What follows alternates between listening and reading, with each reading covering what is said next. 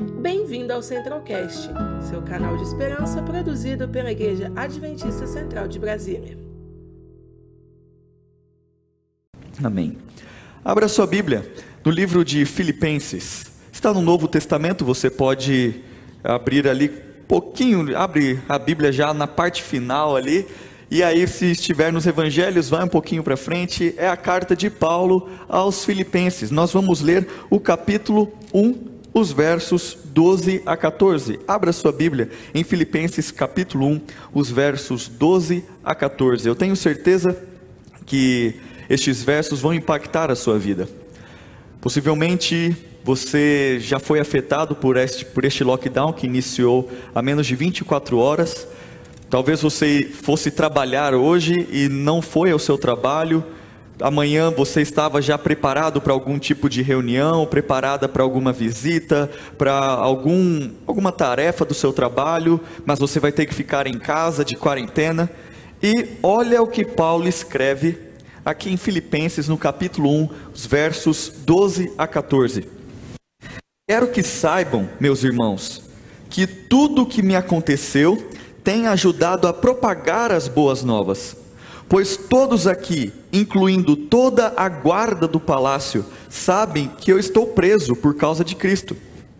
E por causa de minha prisão, a maioria dos irmãos daqui se tornou mais confiante no Senhor e anuncia a mensagem de Deus com determinação e sem temor.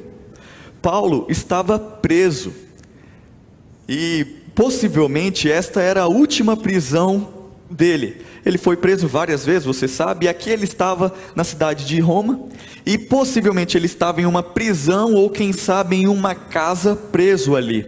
Ele estava em algum tipo de quarentena, de lockdown, de isolamento social. Essa era a realidade de Paulo. Era isso que este texto está falando. E possivelmente ele estava aguardando o julgamento. E alguns dias depois, meses, pouco tempo depois, ele foi julgado. E sabemos que depois deste episódio também, do que ele escreve aqui, ele foi morto. Esta era a situação de Paulo aqui em Filipenses capítulo 1, os versos 12 a 14. Ele estava preso, ele estava em quarentena, estava em lockdown, ele estava talvez algemado com guardas ali ao redor dele. Com isso em mente, eu te convido a avançar alguns capítulos. Capítulo 4, vamos para lá?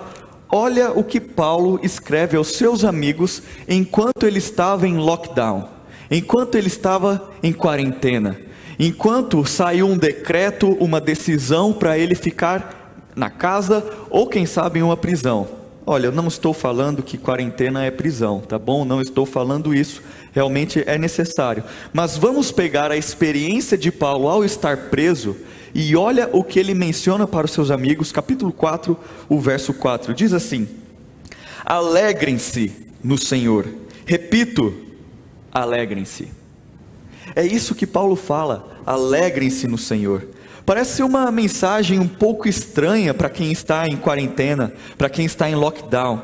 Ele estava feliz, mesmo estando preso, mesmo estando longe dos seus amigos.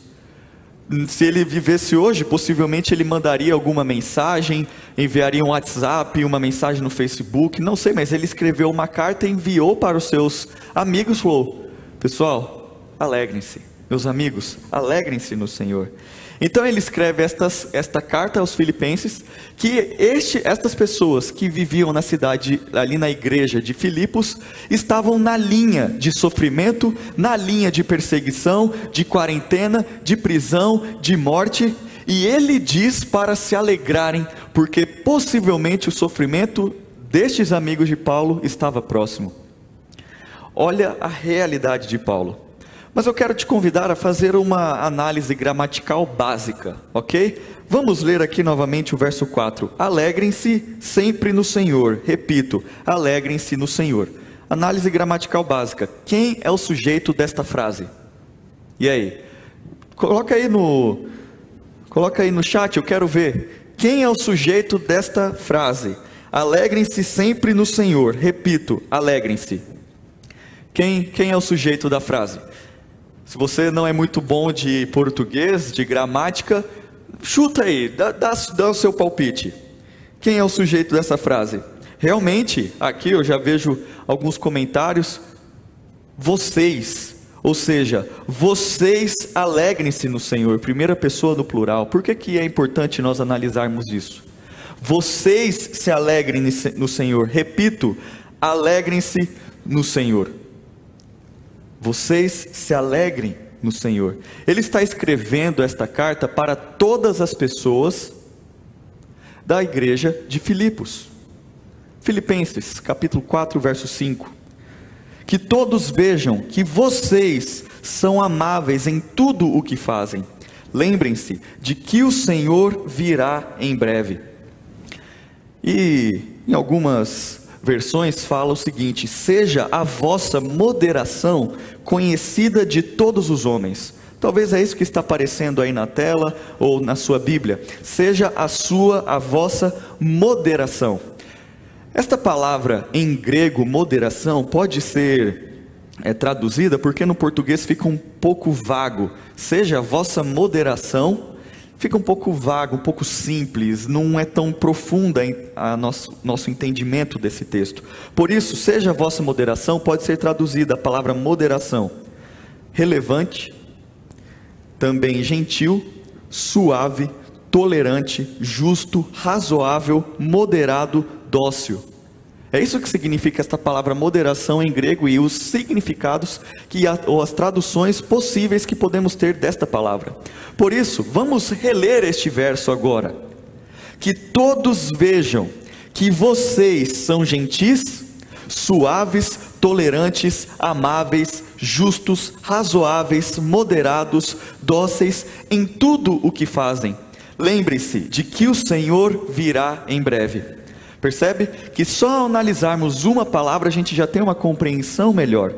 O que aconteceria, e eu pergunto para você agora.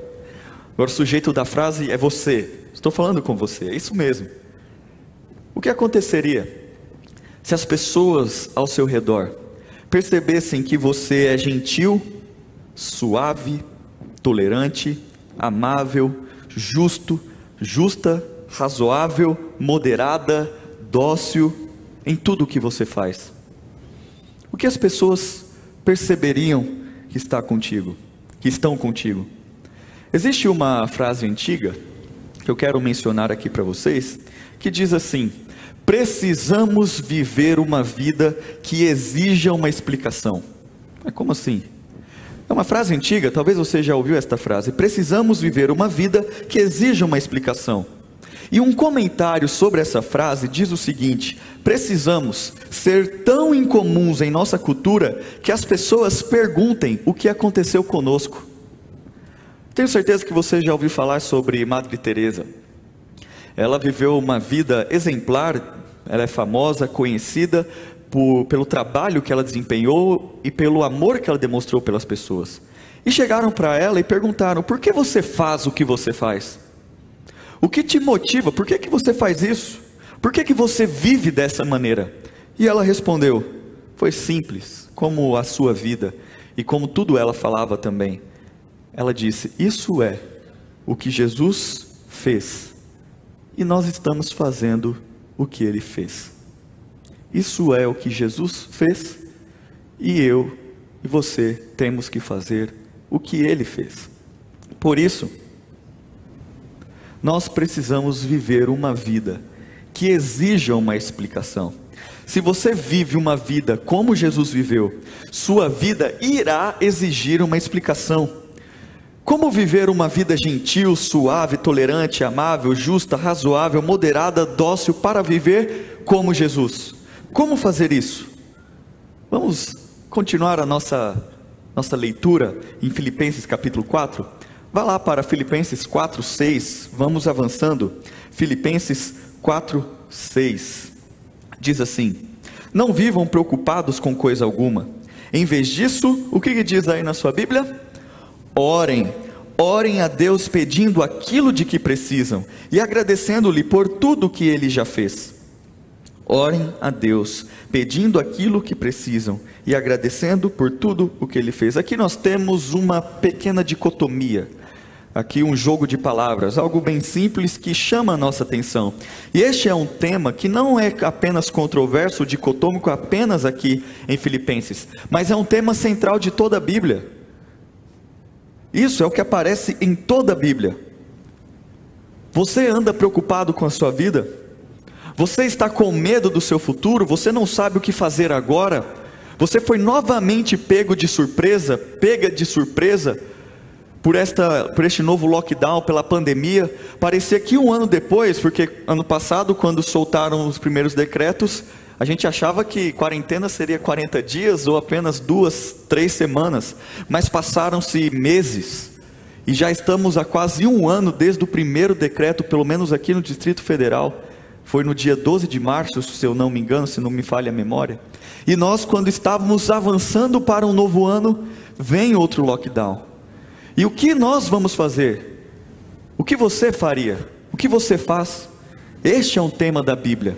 Quando as pessoas estão com medo, quando os filhos de Deus não sabem o que fazer, Deus chega e diz: Não se preocupe, eu estou do seu lado e eu luto por você.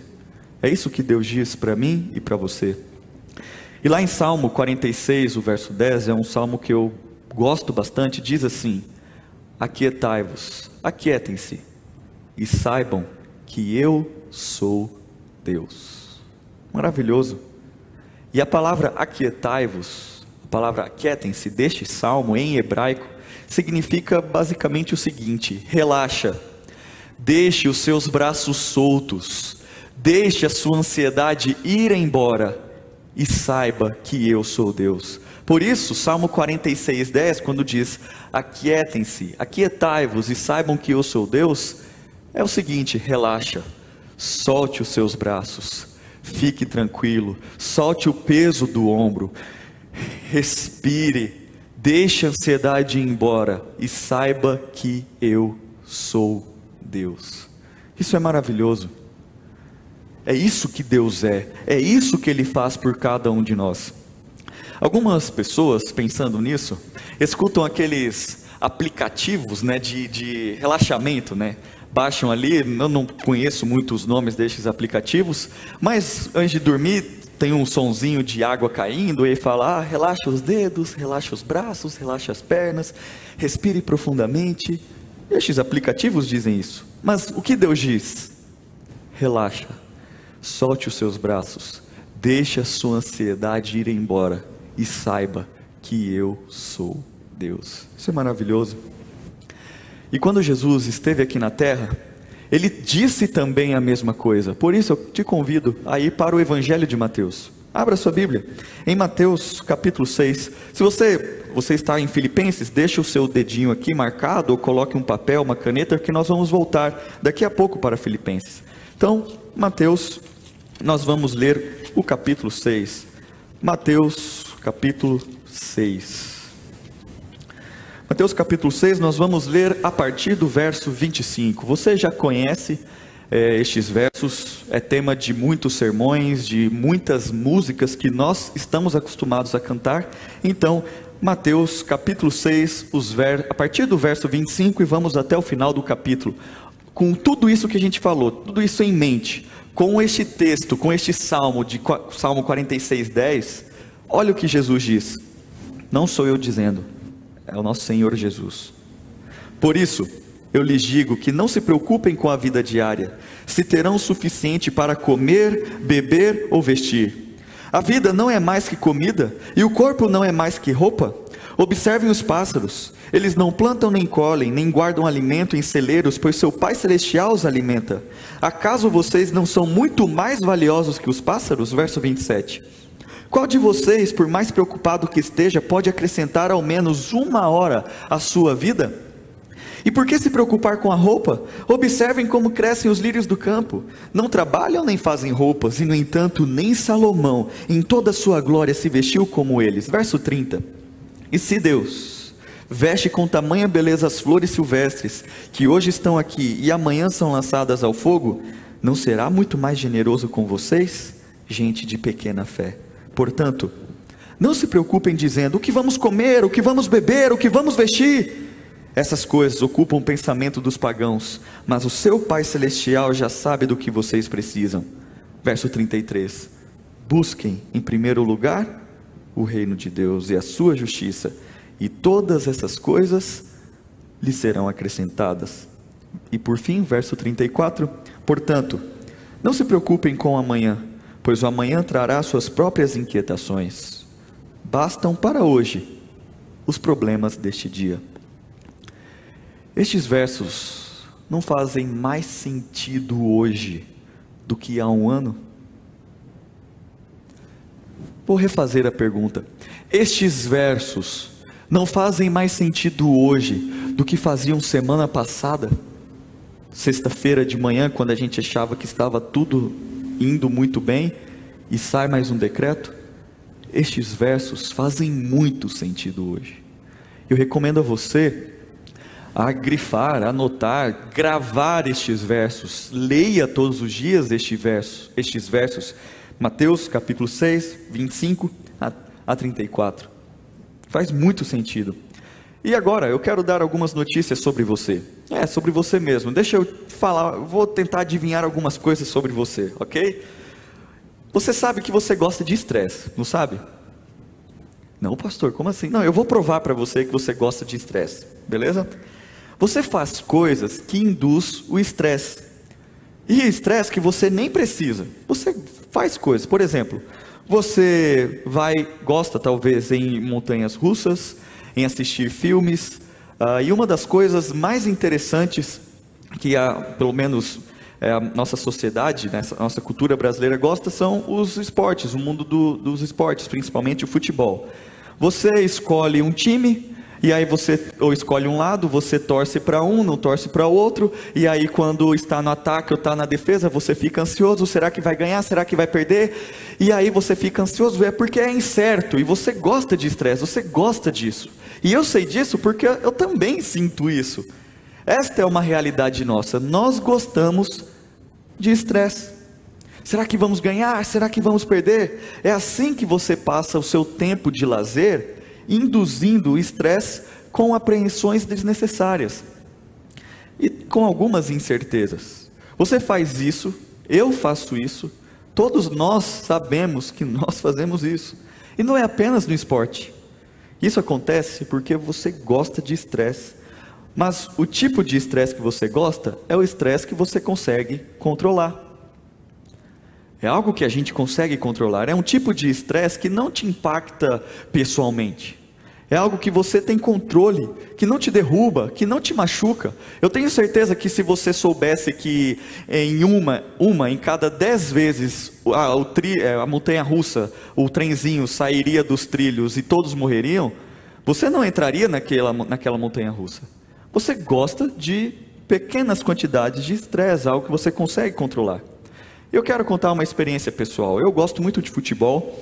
E algum tempo atrás, na época do ensino médio, não faz muito tempo não, eu tenho 26 anos, então antes que vocês chutem aqui quantos anos eu tenho, já falei. Então não faz muito tempo, na época do, do ensino médio, eu, eu e meu primo, o Brenner, nós sempre gostamos de futebol e também do futebol europeu. E a final da Champions League era aos sábados.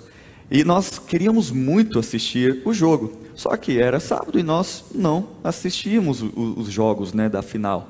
E aí, nós conseguimos ali de um jeito gravar o jogo para assistirmos um sábado à noite, depois do pôr do sol, tranquilo. Só que algumas pessoas falam assim: não, mas não é ao vivo. O, o legal é assistir na hora do jogo. Aí o que, que a gente falava? Para nós, é o início do jogo, não é?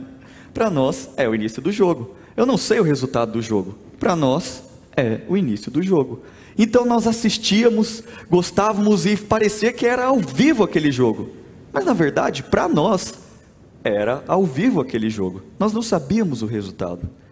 Algumas pessoas dizem que se nós soubéssemos, e eu, nós sabemos também que se eu soubesse o resultado do jogo, talvez o jogo perderia o interesse, eu perderia o interesse no jogo, não ficaria tão chamativo para nós, ou talvez nós ficaríamos tranquilos assistindo o jogo, mas eu sabia que o time iria ganhar. E se levasse um gol, estivesse sofrendo ali uma pressão do time adversário, eu saberia que no final tudo iria dar certo. E outras pessoas podem dizer que se você sabe o final do jogo, se torna um tanto quanto enfadonho assistir um jogo desse. Mas deixa eu te contar algo sobre o nosso universo. O final já foi decidido. O grande conflito já foi decidido. E a pergunta que nós devemos fazer é: nós acreditamos? Nós acreditamos? Se eu soubesse o final do jogo, não existiria mais estresse. Não precisaria ter mais o estresse, porque não existiria nenhuma incerteza. Porque eu sabia o resultado do jogo. Só que agora deixa eu falar do mundo real. Deixa eu olhar para você. Eu vou dar um, um spoiler. Fica atento, vou te dar um spoiler. Eu li no final do livro. Nós ganhamos. Isso mesmo. Eu li no final do livro. Nós ganhamos. Não tem incerteza alguma. O que existe é uma certeza. Nós ganhamos. Ou seja, não importa o que vai acontecer, o que está acontecendo no nosso mundo, nós sabemos o final, nós sabemos o final da história, nós sabemos o que vai acontecer. Eu li o final do livro. Eu recomendo que você leia também o final do livro e tenha certeza de que nós ganhamos aquietai-vos e sabei que eu sou Deus. Em João, no capítulo 16, os versos 32 e 33, Jesus predisse o que estaria acontecendo conosco. Olha o que ele diz: Mas se aproxima o tempo, e de fato já chegou em que vocês serão espalhados, cada um seguirá o seu caminho e me deixará sozinho. Mas não ficarei sozinho porque o Pai está comigo. Eu não ficarei sozinho porque o Pai está comigo. Eu lhes falei tudo isso para que tenham paz em mim. Aqui no mundo vocês terão aflições, mas tem de bom ânimo, animem-se, pois eu venci o mundo. É isso que Jesus fala para nós. Ele não nos promete uma vida tranquila, ele promete que no final nós vamos ganhar. Sabemos que já ganhamos. Ou seja, no mundo vocês vão ter aflições, mas fiquem felizes, eu venci. Eu zerei o jogo. Eu venci o mundo. Eu sei o que é sofrer. Fiquem tranquilos, fiquem calmos, relaxa solte os braços e saiba que eu sou Deus. Volte pra, comigo ali para Filipenses capítulo 4. Filipenses capítulo 4. Nós vamos ler os versos 6 e 7 novamente. Não vivam preocupados com coisa alguma, em vez disso, orem a Deus pedindo aquilo que precisam e agradecendo-lhe por tudo que ele já fez. Então vocês experimentarão a paz de Deus que excede todo entendimento e que guardará seu coração e a sua mente em Cristo. Eu acredito que existam dois tipos de consequência na fé das pessoas durante essa crise. Dois tipos. Acredito que existam algumas pessoas que viveram toda a sua vida sem ter um teste ou uma dificuldade na sua fé que talvez precisava quebrar a cara, passar por algo difícil para ter a fé testada. E talvez você viva uma vida tranquila. Muitos jovens talvez não viveram aquilo no, no passado e os nossos pais olham para nós, não, vocês não sabem o que é sofrimento. Nossa época, aqui no Brasil era assim, assim, assado.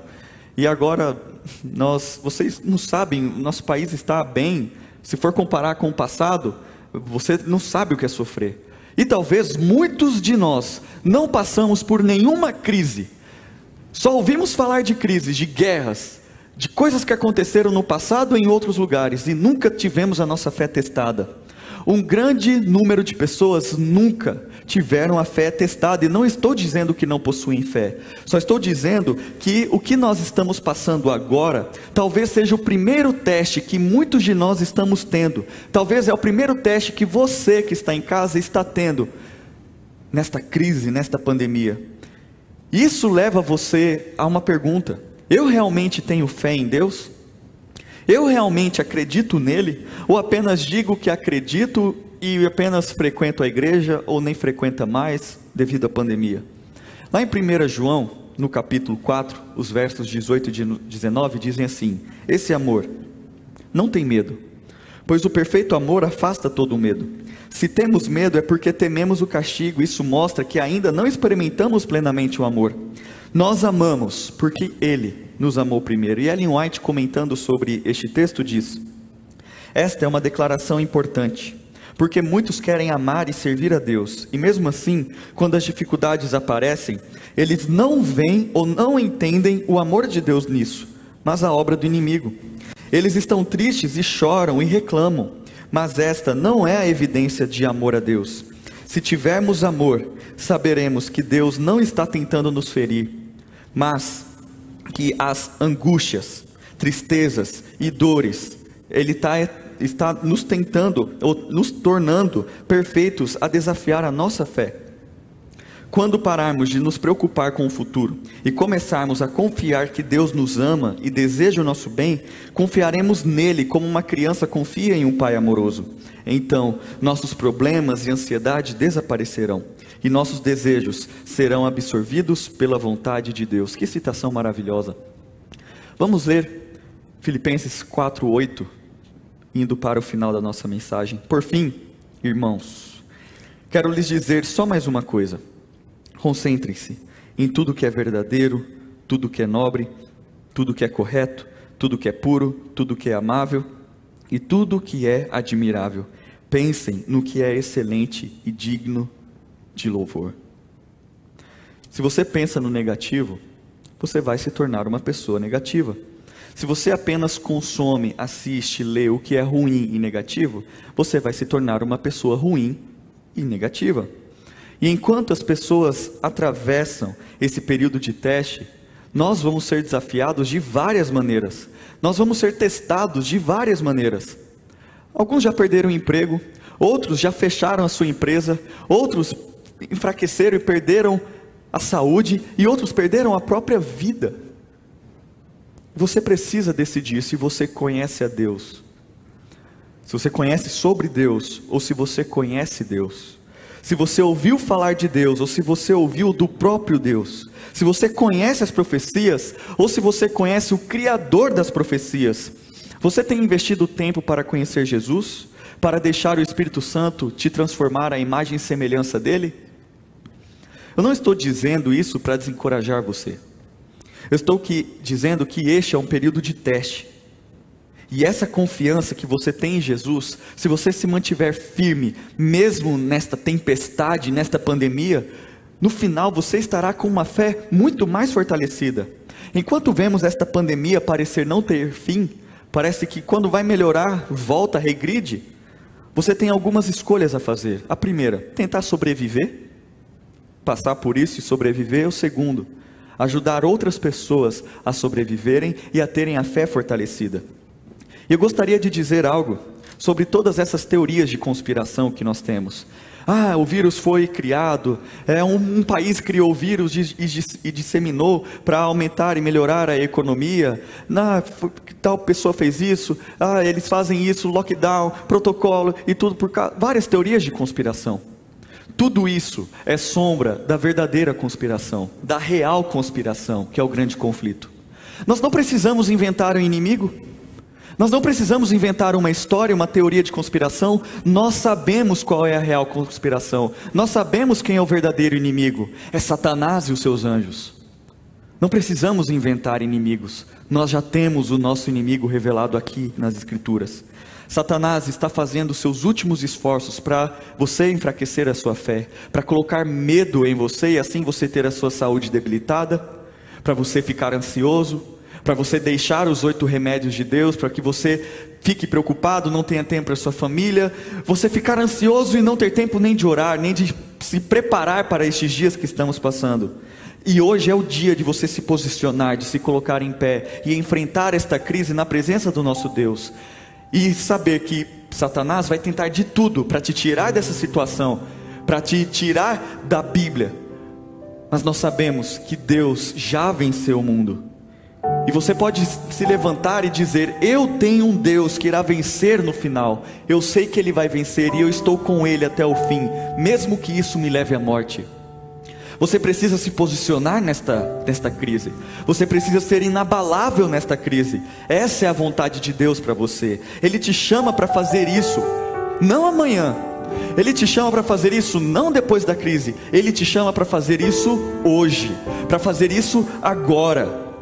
Ele te chama para você focar nele, o nosso líder, para você relaxar, soltar seus, os seus braços deixar a ansiedade embora e saber que Ele é Deus. aquietai-vos e saibam que eu sou Deus. Eu tenho uma sugestão para você. Que talvez uma das razões desta crise que assola cada um de nós é que nós estávamos ocupados em ir à igreja, que nós esquecemos de ser igreja. Nós estávamos ocupados em ouvir o Evangelho, que nós esquecemos de viver e pregar o Evangelho. Nós estávamos preocupados com os campos missionários, que nós esquecemos de ser missionários. Foi preciso um lockdown, foi preciso fechar a igreja para que nós lembrássemos o que nós precisamos fazer. O que fazer para ser inabalável em uma crise? Nesta interrupção neste lockdown, nesta quarentena, você tem a oportunidade de começar a fazer a vontade de Deus, de trabalhar para Ele, de se envolver, de ter uma reviravolta em sua vida, de realmente ter um reavivamento, uma reforma, ver os hábitos ruins que você tem, deixá-los e criar novos hábitos, começar a fazer o ministério que Jesus te chamou para fazer, de amar uns aos outros, de desafiar uns aos outros a crescerem. Estas são coisas que o Novo Testamento já dizia para nós fazermos e que já somos chamados a fazer há muito tempo. Quando você vem à igreja, ou vinha à igreja, você conversava com seus amigos, um motivava o outro, sabia como que foi, perguntava como foi a semana, e assim era muito bom, um motivava o outro. Só que eu chamo isso de um ministério de curto prazo. Saiba de uma coisa? Se nós não podemos estar aqui juntos, se nós estamos agora com a nossa igreja fechada nos cultos de domingo e quarta, se estamos com restrições nos cultos de sábado, eu tenho uma notícia para você. O seu ministério acabou de se tornar global, acabou de se tornar universal, porque o que você coloca na internet influencia não só as pessoas que estão ao seu redor, mas influencia as pessoas no mundo todo. O seu ministério não é apenas aqui na Central de Brasília, não é apenas onde você mora. O seu ministério acabou de se tornar global, você não está mais limitado. Você tem a oportunidade agora de compartilhar a mensagem de Deus. Você pode pegar este sermão que nós estamos conversando e compartilhar com alguém, enviar para os seus amigos. Mas não é apenas isso. Existem tantas outras mensagens, pregadores melhores do que eu, você pode enviar também, mas nada vai substituir o que você escreve, o que você faz, para atingir o seu campo de atuação. Eu tenho pessoas que eu influencio, que me escutam, mas eu tenho certeza que você tem pessoas que te escutam, que você influencia, que serão impactadas com aquilo que você faz, com aquilo que você produz, por aquilo que você coloca nas redes sociais. Nada de ficar espalhando fake news para dar mais ansiedade nas pessoas, nada de ficar espalhando outras informações que você nem sabe se é verdade ou podem até ser verdade. Nós temos uma mensagem para pregar e o nosso ministério se tornou global nesta pandemia. Nós temos um compromisso sério com a nossa sociedade. Existem pessoas que vão escutar apenas a você. A resposta é Jesus. Não o quanto você sabe de profecia. Quantas interpretações e novas teorias proféticas surgiram nessa pandemia? Algumas pessoas, ah, mas será que essas são as pragas? Será que o, o, Jesus já está voltando? Será que isso já é o final do tempo, dos tempos, é a grande tribulação? Meus amigos, eu tenho algo para dizer para vocês. Quando o tempo de tribulação chegar, quando o fim chegar, nós saberemos. Nós saberemos, este não é o fim. Pode ser um teste para saber se você está realmente fundamentado na palavra de Deus, se você tem um relacionamento com Ele. Você está pronto? Você está pronta para isso? Você está focado e certo da proteção de Deus? Você está mostrando a maravilhosa esperança da volta de Jesus? Você está compartilhando as bênçãos dele nessa pandemia? Você está mostrando uma fé sob pressão? Nós vamos trilhar este caminho caminhando. Isso mesmo. Nós vamos vencer esta crise caminhando. Não dá para correr na frente porque a gente não sabe como acabar com esta crise. Não dá para ficar apenas é, nos sentarmos e nos reunirmos para dialogarmos, debatermos e criarmos estratégias para vencer esta crise, porque nós não sabemos como vencer. Nós vamos vencer esta crise caminhando, dando o próximo passo ao lado do nosso Senhor Jesus. Nós vamos vencer esta crise caminhando, dando o próximo passo. E o próximo passo é você se envolver ativamente de alguma maneira para mostrar as verdades deste livro. Para você entender que o seu ministério apenas se tornou global, universal. Você pode fazer muito nesse momento de crise. Você pode apenas tentar sobreviver. Isso qualquer um faz. Só que Jesus te chamou e te deu a certeza de que você vai sobreviver. Mas, pastor, nós perdemos pessoas sim. Existe uma maior promessa ainda. Eis que faço novas todas as coisas, e eu vou voltar e vou ressuscitar essas pessoas. Nós lemos o final do livro, nós ganhamos. Esta é a maior certeza. Que você seja inabalável nesta crise. Que você seja um filho, uma filha de Deus inabalável. Que nada te derruba te derrube. Que Satanás não te influencie para que nesta pandemia você ache que talvez seja férias ou fique ansioso, ansiosa. Não. Você esteja fundamentado aqui, porque eu tenho certeza que Deus está cuidando de você. Por isso, alegrem-se. Alegrem-se no Senhor. Eu repito, alegrem-se no Senhor. Relaxe, solte os braços. Deixe a ansiedade ir embora, porque eu sou Deus. Você vai ouvir uma música agora. Preste atenção na letra dessa música. Vai citar alguns versos que nós lemos aqui. Eu tenho certeza que essa música vai tocar o seu coração da mesma forma que tocou o meu coração. Ore a Deus durante essa música. Envie, compartilhe este vídeo, porque eu tenho certeza que esta mensagem não é só para mim, não é só para você, mas é uma mensagem para este nosso mundo todo. Ouça essa música e fale com o nosso Deus.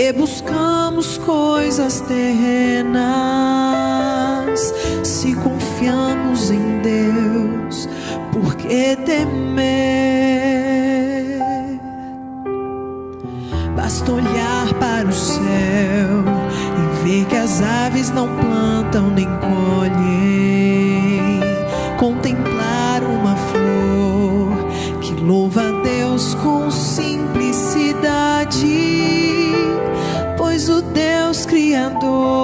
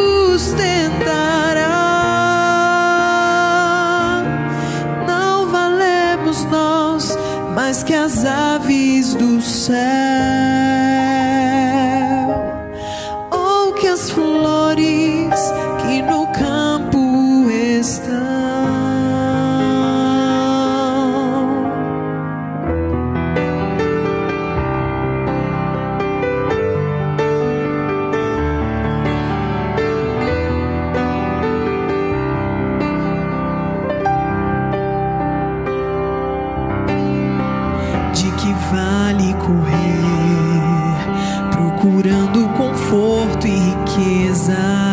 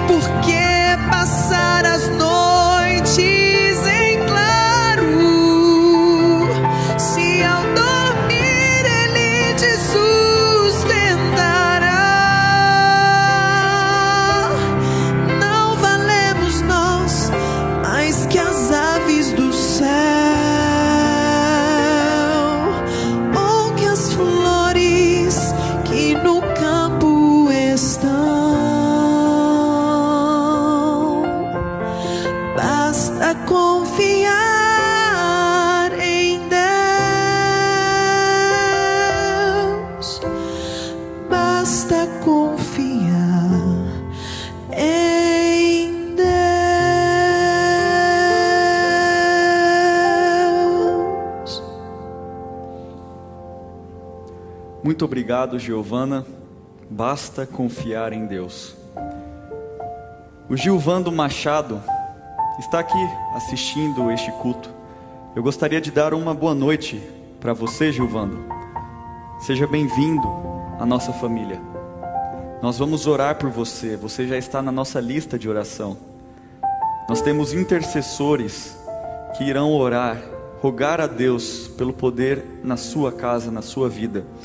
Ele escreveu aqui dizendo que é de Jaguaquara, na Bahia. Ele está afastado da igreja há muito tempo. E hoje ele estava passando pelo YouTube e ele disse: Encontrei esse culto. Estou contente. Ore por mim. Juvando, esta é é sua família. Nós vamos orar por você. Nós vamos orar por sua família. Saiba que Deus tem um plano na sua vida. Saiba que Ele já venceu este mundo por você.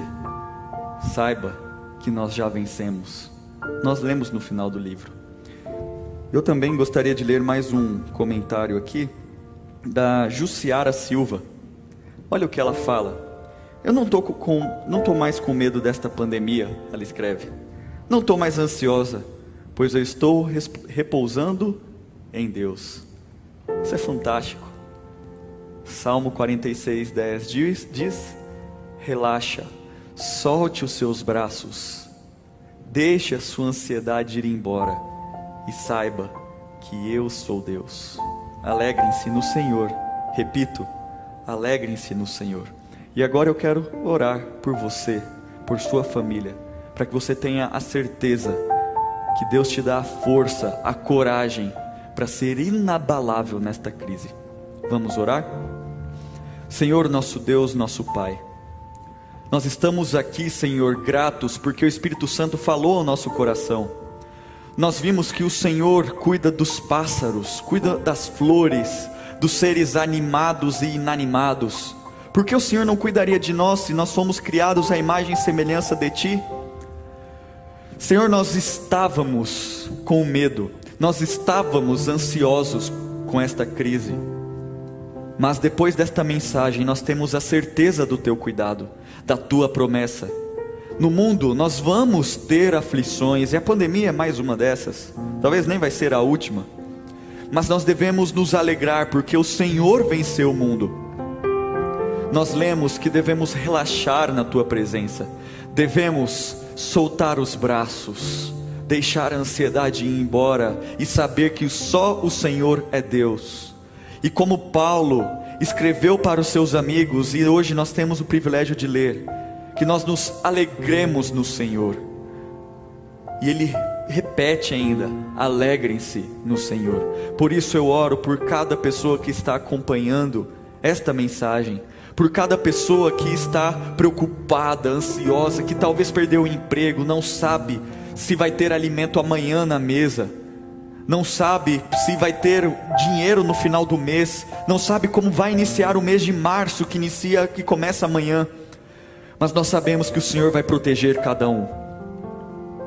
Nós sabemos que nós vencemos em Cristo. Nos ajude a sermos inabaláveis na crise. Por favor. Fique com cada pessoa que está acompanhando à distância, mas juntos pelo poder do Espírito Santo, em nome de Jesus. Amém. Que a graça de Jesus, o amor de Deus o Pai e a comunhão do Espírito Santo esteja com você. Amém. Conheça também nossos outros podcasts, Centralcast Jovens Brasília e Centralcast Missões. Que Deus te abençoe.